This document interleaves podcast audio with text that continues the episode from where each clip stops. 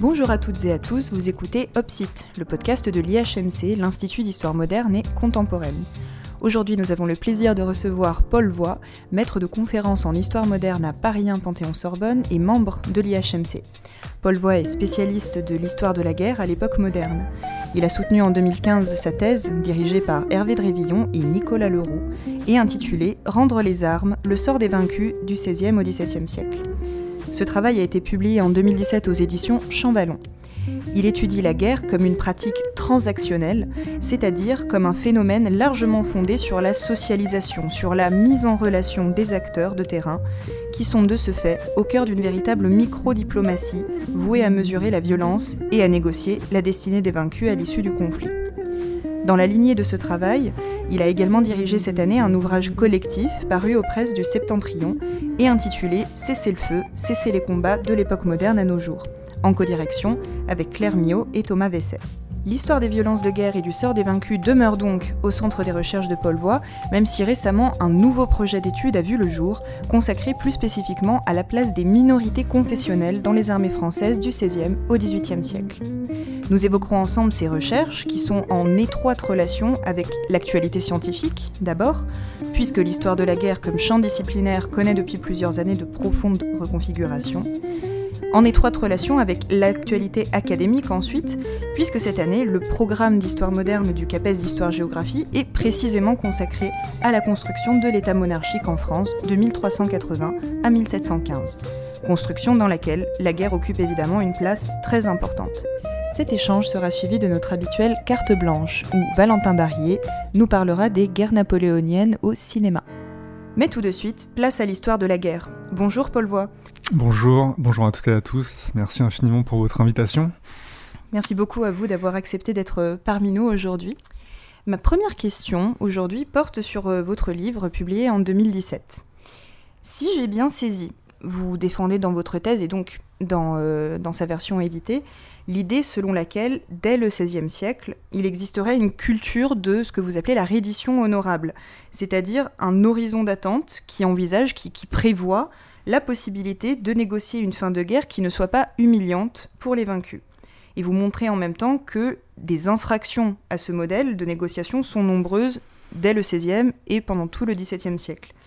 Et vous affirmez que l'un des critères d'explication de ces infractions réside dans le fait que la guerre est pensée avant tout comme une économie des moyens, dans laquelle s'expriment des intérêts qui vont parfois à l'encontre, en fait, d'une préservation de la dignité des vaincus. Est-ce que vous pourriez tout d'abord, pour nos auditeurs, revenir sur ces différentes notions, donc l'économie des moyens, la reddition honorable, sur la façon aussi dont elles s'articulent les unes aux autres dans les négociations de fin de conflit?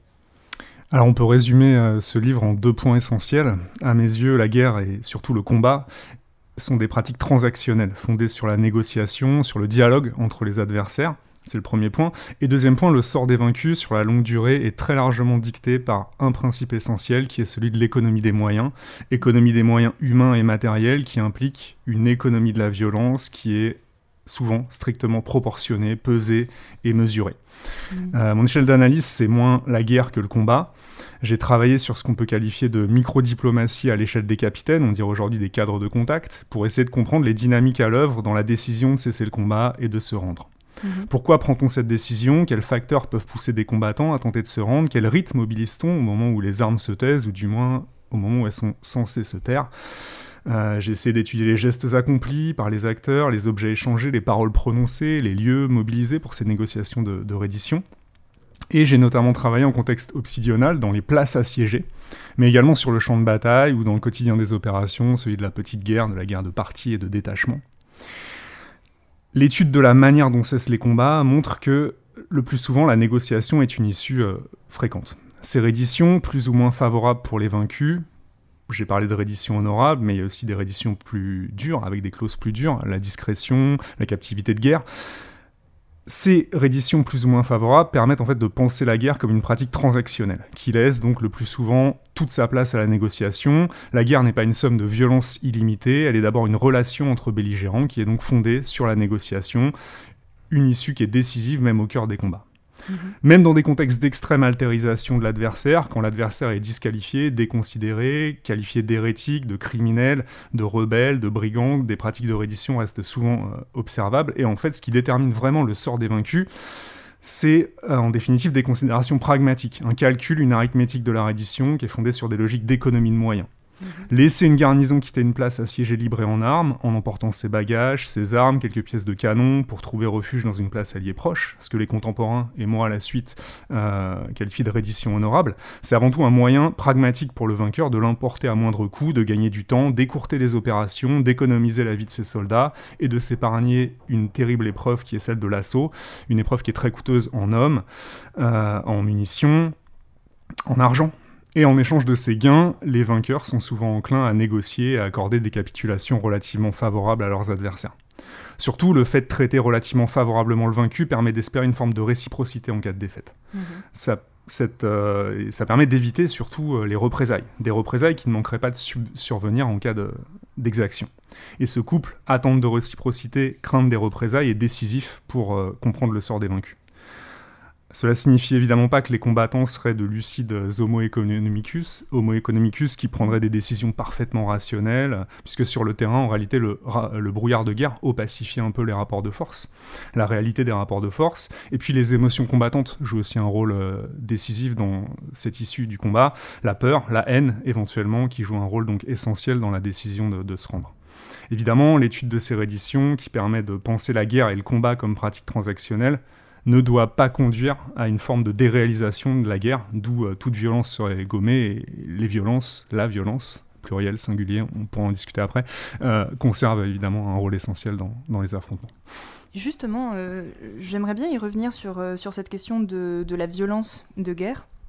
Surtout que vous venez de nous expliquer que dans la reddition honorable, la logique est certainement pas juste à la magnanimité, mais que des calculs extrêmement précis se jouent derrière.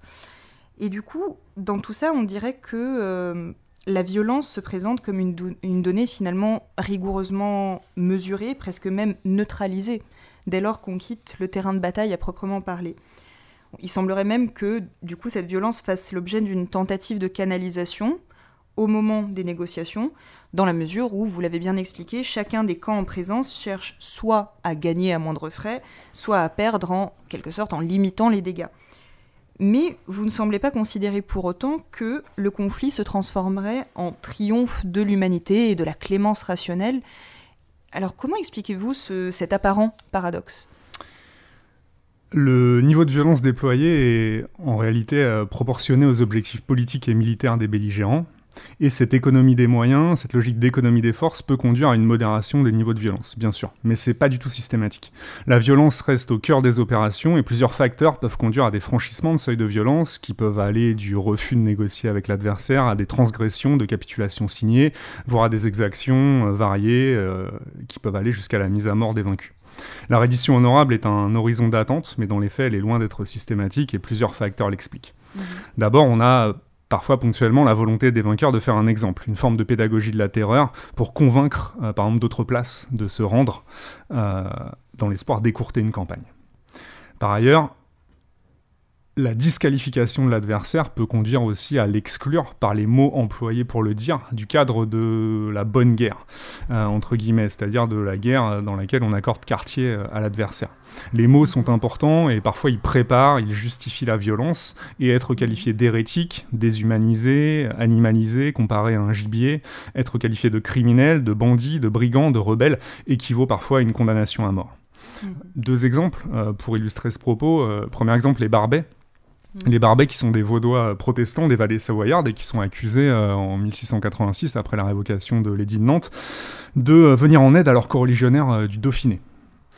Et ils sont victimes d'opérations que l'historien John Lynn qualifie à raison de génocide, au printemps et à l'été 1686. Considérés comme hérétiques, comme brigands, comme rebelles, ces habituels non-combattants sont comparés à du gibier animalisé, ils sont systématiquement exécutés lorsqu'ils sont pris les armes à la main, et les survivants, femmes et enfants y compris, sont déportés, plusieurs milliers d'entre eux meurent dans les prisons savoyardes à l'été 1686. Autre exemple qui illustre le rôle de ces disqualifications de l'adversaire dans le sort qui lui est réservé, dans le Palatinat rhénan au début de la guerre de 9 ans, 1688, 1689, 1690, d'habituels non-combattants qui résistent à l'occupation française sont qualifiés de chenapans. Euh, qui vient du, mot allemand qui signifie maraudeur, et capturés, ces chenapans sont systématiquement pendus euh, car jugés illégitimes. Alors évidemment, ces inimitiés, il ne faut pas les essentialiser, elles sont toujours ponctuelles et euh, finalement, les haines sont aussi transactionnelles et négociées.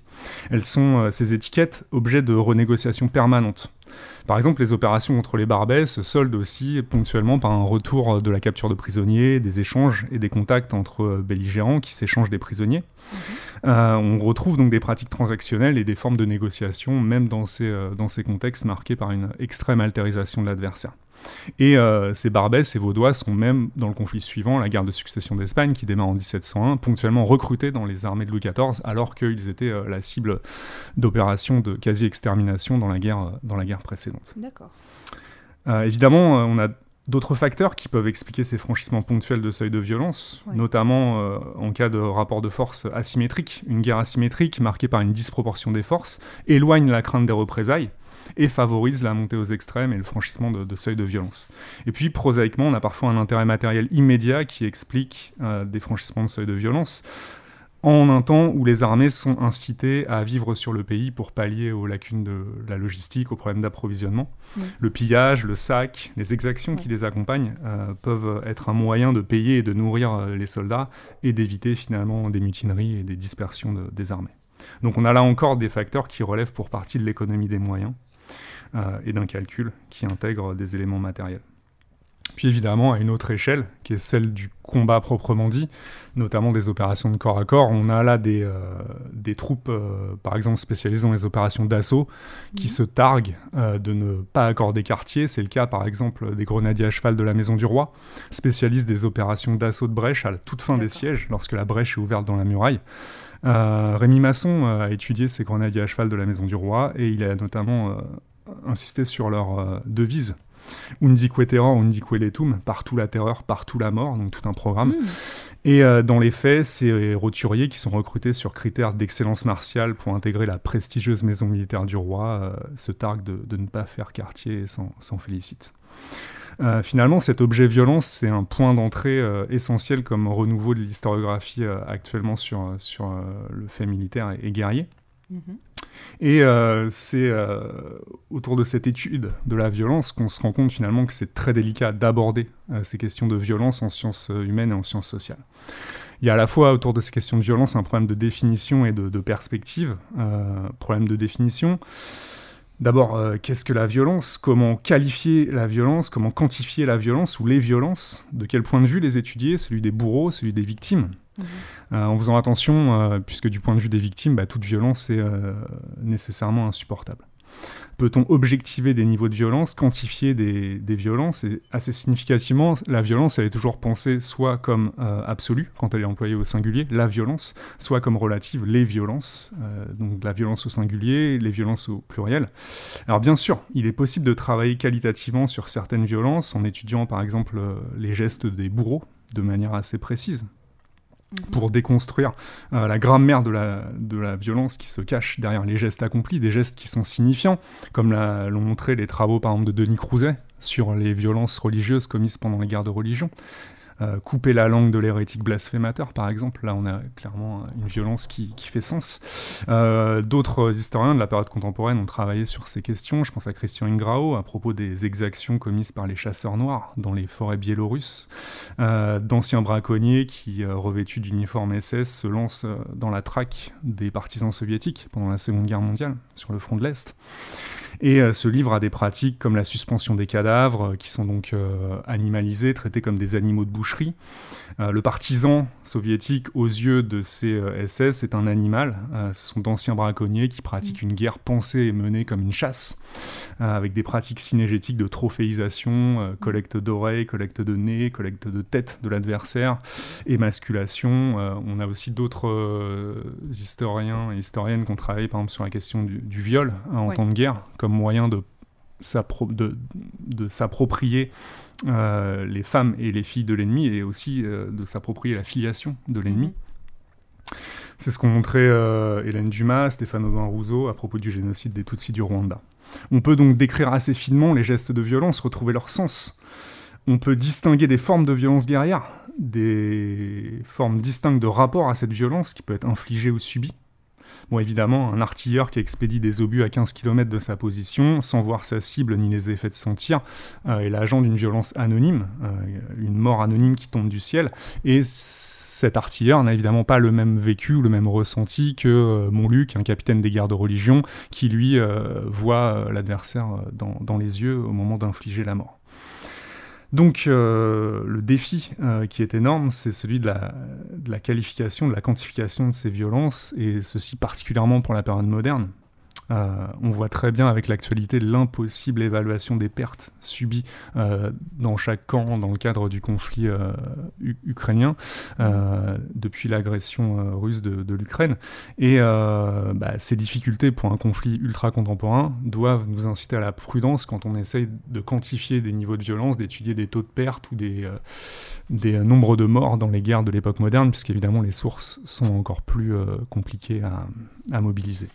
Donc c'est vraiment euh, un, défi que, que d'étudier cet objet violence, et je pense que c'est l'enjeu euh, de nombreux programmes de recherche actuels. Oui, effectivement, vous avez cité par exemple Denis Crouzet et Christian Ingrao, dont les travaux sont effectivement essentiels. On peut aussi penser par exemple euh, aux recherches actuelles qui sont menées par Pascal Briouat, par Hervé Drévillon, par Pierre Serna, et par exemple à euh, un ouvrage en particulier qui m'est venu à l'esprit en vous écoutant parler. C'est euh, celui qui, est paru en 2002, Croiser le fer et violence et culture de l'épée dans la France moderne du, XVIe au XVIIIe siècle. Et puis plus récemment, pour avoir euh, un point de vue peut-être plus actualisé sur ce qui est en train de se jouer dans l'historiographie, il y a évidemment l'histoire militaire de la France, qui apparaît en 2018, et dans laquelle notamment la contribution d'Hervé Drévillon montre qu'il y a toute une typologie de la violence, des violences, et que donc cet objet lui-même demande à être déconstruit euh, dans ce qu'il pourrait avoir apparemment d'homogène. Et cette question d'homogénéité, du coup, je me demandais comment vous la traitiez du point de vue de la chronologie. Parce que même si on saisit très bien dans ce que vous dites euh, la dimension progressive des dynamiques, euh, les thèmes que vous évoquez, la reddition, les négociations de paix, le calibrage aussi de l'humiliation infligée aux vaincus, tout ça, on pourrait se dire finalement que c'est des constantes de tout euh, conflit armé. Et euh, la situation actuelle à l'est de l'Europe le, le, montre tristement bien. Alors pourquoi avoir élaboré et choisi cette périodisation de deux siècles en particulier? C'est une excellente question. Euh, la guerre est sur la longue durée une, pratique transactionnelle, même si les conditions techniques euh, évoluent et modifient euh, le rapport à la reddition. effectivement, l'actualité dramatique de la guerre en Ukraine démontre l'intérêt de la longue durée en, histoire. Pas un jour ne s'écoule sans qu'on ait des nouvelles d'échanges de prisonniers, en même temps que celles de reddition de défenseurs de tel ou tel village, usine, ville, euh, des nouvelles d'exécution, d'exaction, de tels rendus euh, du groupe Wagner considéré comme traître, des vidéos d'exécution à la masse particulièrement choquantes qui ont défrayé la chronique ces derniers jours. Euh, mais euh, pour autant, bah, les conditions techniques euh, dans lesquelles se déroulent ces guerres modifient aussi le rapport des combattants à la reddition. On ne peut pas négocier avec un drone kamikaze dont l'opérateur se situe parfois à des dizaines de kilomètres. On ne peut pas négocier avec le pilote d'un Su-34, les chasseurs bombardiers russes. On ne peut pas négocier avec l'opérateur d'un lance-missile Javelin qui se situe à un kilomètre et demi du blindé qu'il cible. On ne peut pas négocier avec un artilleur situé à 40 km des positions bombardées. Ces armes actuelles de type Fire and Forget n'autorisent pas la négociation. Il y a un problème de distance. Euh, la mhm. cible est trop loin de euh, l'agent qui inflige la violence pour qu'on puisse assister à des, à des euh, négociations sur, sur le terrain. Mais quand le combat prend la forme traditionnelle du combat d'infanterie, on assiste en fait un retour de ces pratiques transactionnelles. quand les combattants sont encerclés, incapables de fuir, Russes ou Ukrainiens tentent de se rendre et ils sont confrontés euh, au même dilemme que celui que décrivait Montaigne dans ses essais à la fin du XVIe siècle. Il s'agit pour eux de remettre leur vie entre les mains d'un juge avec une majuscule, c'est rare chez Montaigne, un juge ennemi, victorieux et armé, ce qui peut évidemment donner lieu à toutes sortes d'exactions, et on a actuellement euh, des vidéos de prisonniers de guerre, en théorie protégés par le droit international, qui sont victimes d'exécutions sommaires, de tortures, qui défrayent euh, actuellement euh, la, chronique. Alors maintenant, pourquoi ce choix de cette chronologie des deux siècles, 16e, 17e siècle?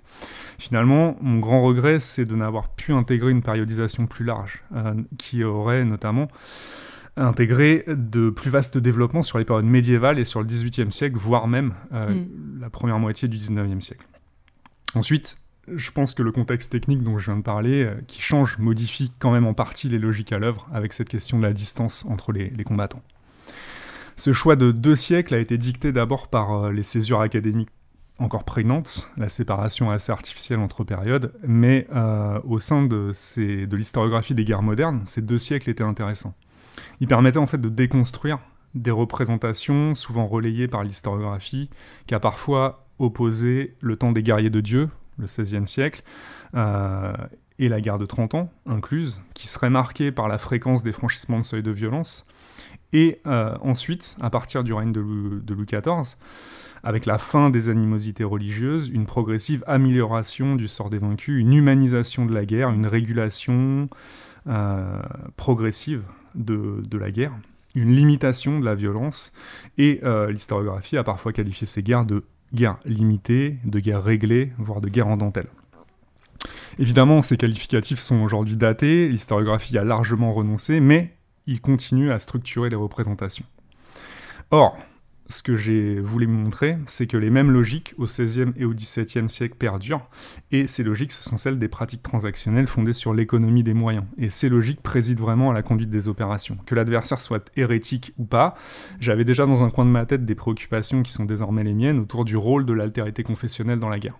Est-ce qu'on tue plus facilement euh, un autre en religion? Est-ce qu'on assiste systématiquement à des franchissements de seuil de violence quand on est dans un contexte marqué par l'altérité euh, confessionnelle?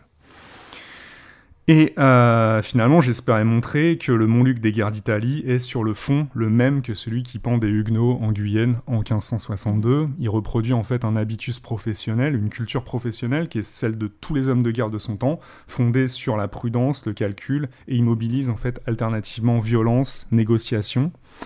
Euh, et ceci largement indépendamment de l'identité confessionnelle de son adversaire il n'est pas du tout sûr que l'altérité confessionnelle explique tous les franchissements de seuil de violence, toutes les exactions, dans un contexte euh, du XVIe siècle où les armées résistent d'ailleurs en partie aux dynamiques de confessionnalisation. Dans des armées réputées catholiques, on a en réalité euh, des minorités euh, protestantes et, vice-versa.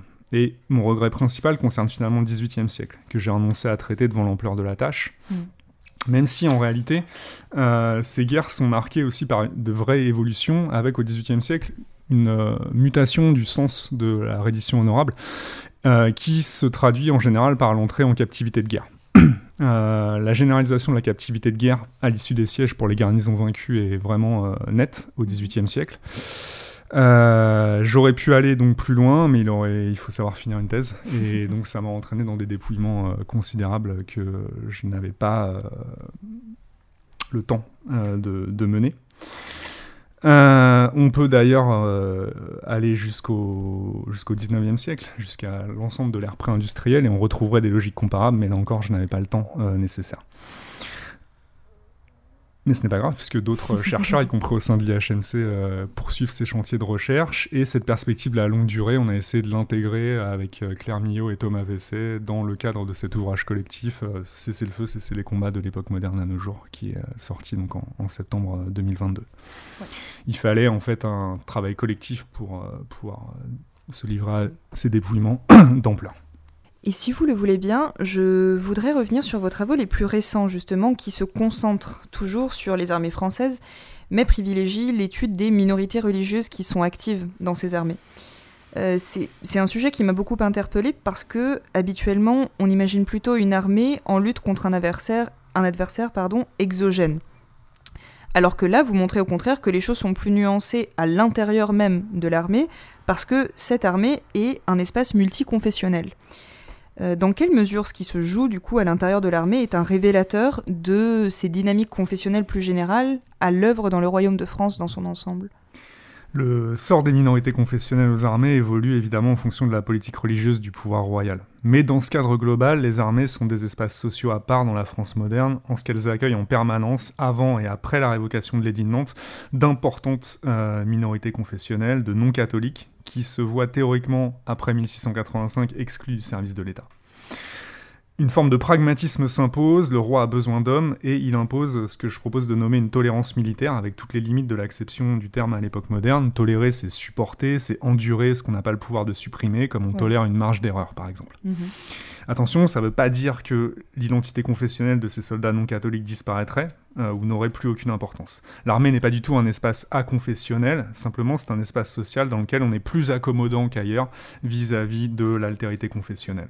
Les armées sont des espaces de coexistence confessionnelle, ce qui implique accommodement, compromis, mais n'élimine jamais euh, les tensions, les crispations suscitées par la présence de ces minorités. Il faudrait surtout pas avoir une vision trop irénique des choses. Prenons l'exemple des protestants français, sujet du roi. Dès les premières gardes de religion, on a des indices concordants qui suggèrent que le recrutement s'affranchit largement et de manière assez contre-intuitive des considérations confessionnelles, au moins du côté de l'armée réputée catholique et royale. Sous le régime de l'édit de Nantes, la tolérance civile est de mise. Un protestant peut euh, bien sûr servir le roi comme euh, officier de justice, de finance, mais aussi comme officier dans les, troupes. Mais l'armée, dans ce contexte, est un espace plus ouvert que le reste de la société. On compte de nombreux maréchaux de France protestants pendant la guerre de 30 ans, les Laforce, les Châtillon, Turenne, Gassion, qui accèdent au bâton de maréchal après la mort de Louis XIII. Euh, et puis, euh, toutefois, euh, on se heurte quand même à des formes de discrimination confessionnelle, des plafonds de verre qui empêchent la plus petite noblesse d'accéder à des rangs et des grades importants. Néanmoins, l'armée échappe globalement à ce que l'historienne Janine Garisson a appelé l'étouffement à petite goulée, c'est-à-dire que alors que l'étau se resserre sur les religionnaires dans l'ensemble de la société française, l'armée reste un espace à part. Au moment de la révocation, 1685-1686, la pression est très forte. On attend des soldats qu'ils abjurent, qu'ils se convertissent. Certains, finalement, euh, émigrent, quittent euh, le royaume. D'autres se convertissent. Mais euh, la plupart, finalement, font profil bas et restent présents dans ces armées. Euh, et à long terme, l'impact de la révocation dans les armées doit être euh, vraiment réinterrogé, puisqu'on a des protestants toujours aussi nombreux, y compris euh, des protestants étrangers, qui sont, quoique invisibilisés, très présents, même si les privilèges religieux dont ils bénéficient sont l'objet de permanentes renégociations, avec une vraie recherche de relégation spatiale euh, de, de l'exercice du culte, par exemple, dans les armées, d'invisibilisation. Et puis on trouve aussi euh, des musulmans, euh, des orthodoxes, mm. au-delà de ces protestants dans, dans, les armées du roi de France. Et pour illustrer ce propos, nous écoutons maintenant la lecture d'une circulaire royale de février 1687, adressée par le ministre Louvois au gouverneur de place. Le roi, jugeant à propos de son service de vous informer de ses intentions sur les difficultés que les calvinistes ou luthériens qui servent dans les troupes suisses ou étrangères qui sont à sa solde pourraient faire de se mettre à genoux lorsque le Saint-Sacrement passe. Sa Majesté m'a commandé de vous faire savoir qu'elle aura bien agréable que vous observiez de ne point mettre les dites troupes suisses ou étrangères, dans lesquelles il y aura des calvinistes ou luthériens, sur le chemin par où la procession du Saint-Sacrement devra passer s'il était échu la veille aux escouades de cette nation, d'être en garde dans des postes qui passent sur le chemin de la dite procession, vous les ferez changer de poste le jour qu'elle devra marcher aussitôt après la porte ouverte, et les enverrez à d'autres postes où elle ne doit point passer. Si dans les compagnies, il se trouvait plusieurs officiers et soldats de cette religion, vous dissimulerez qu'ils se retirent auparavant que la procession passe.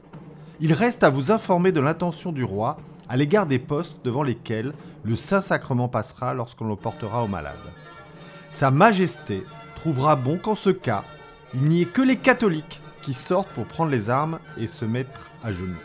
Que si tout ce qui sera dans un corps de garde se trouvait calviniste ou luthérien, L'intention de Sa Majesté est que le dit corps de garde ne prenne point les armes et que tout ce qu'il y aura d'officiers ou soldats de la religion sur le chemin du Saint-Sacrement, qui ne pourront point l'éviter sans scandale, s'arrête lorsqu'il passera et demeure en posture de respect, c'est-à-dire debout, le chapeau bas. Vous devez au surplus tenir la main à empêcher que les régiments auxquels le roi accorde l'exercice de leur religion ne le fassent point ailleurs que dans quelques granges auprès du rempart, que vous leur assignerez pour cet effet. Et vous ne devez point souffrir qu'il assiste aux dix exercices que ceux de leur corps ou de leur nation. Dernière question, Paul Voix. Avez-vous trouvé, à quelque échelon que ce soit, des traces de femmes dans les archives que vous avez exploitées? Et si oui, quel rôle, voire quelle mission ont-elles dans le déroulement de la vie de l'armée, dans le conflit et même dans les négociations de paix? Alors les sources évoquant le rôle décisif des femmes dans les guerres modernes sont très abondantes. Le problème est celui, comme d'ailleurs pour les minorités confessionnelles, de la dissémination de ces sources avec des mentions souvent isolées. Les femmes sont partout mais assez souvent invisibilisées euh, par la documentation. Alors les femmes jouent d'abord un rôle essentiel dans le fonctionnement des armées modernes. Euh, épouses, compagnes de soldats, elles accompagnent souvent euh, leurs conjoints à la guerre, avec des figures archétypales évidemment, celles des prostituées, des vivandières, des lingères, mais au-delà de ça, a des femmes qui accompagnent très longtemps les armées en campagne, qui assurent des tâches logistiques euh, vitales pour euh, les armées, un soutien matériel, euh, le pillage, le soin des blessés, l'approvisionnement. Derrière une armée en marche au XVIe et au XVIIe siècle, une armée qui peut compter des dizaines de milliers de combattants, on a au moins autant de non-combattants, parmi lesquels femmes et enfants. Euh, il y a un, très beau livre de John Lynn euh, sur ces questions de, des présences, euh, de la présence féminine aux armées. Au fil du XVIIIe siècle, les armées tentent d'instaurer une forme de ségrégation genrée au travers de l'encasernement, par exemple, qui vise en partie à exclure les femmes hors de l'armée. Les mariages sont relativement rares entre mmh. soldats, puisque les soldats doivent demander l'autorisation de leur capitaine avant de, se marier. Mmh. Euh, et cet objectif finalement d'instaurer une euh, séparation euh, et de masculiniser l'armée reste largement un échec. Elle conserve une importance considérable pour les tâches de logistique, de santé, de soutien. Pour ma part, j'ai directement croisé dans mes sources de nombreuses mentions de femmes. D'abord, énormément de femmes victimes de violences de guerre et notamment de violences sexuelles. Lors des prises de place, les violences sexuelles, les viols sont récurrents. Le viol est vraiment une arme de guerre. On a de très nombreuses gravures qui figurent euh, ces scènes de viol euh, chez Callot, chez Romaine de Roreux. Euh, des femmes qu'on trouve également engagées dans les troupes, travesties, déguisées en hommes, pour suivre leurs compagnons.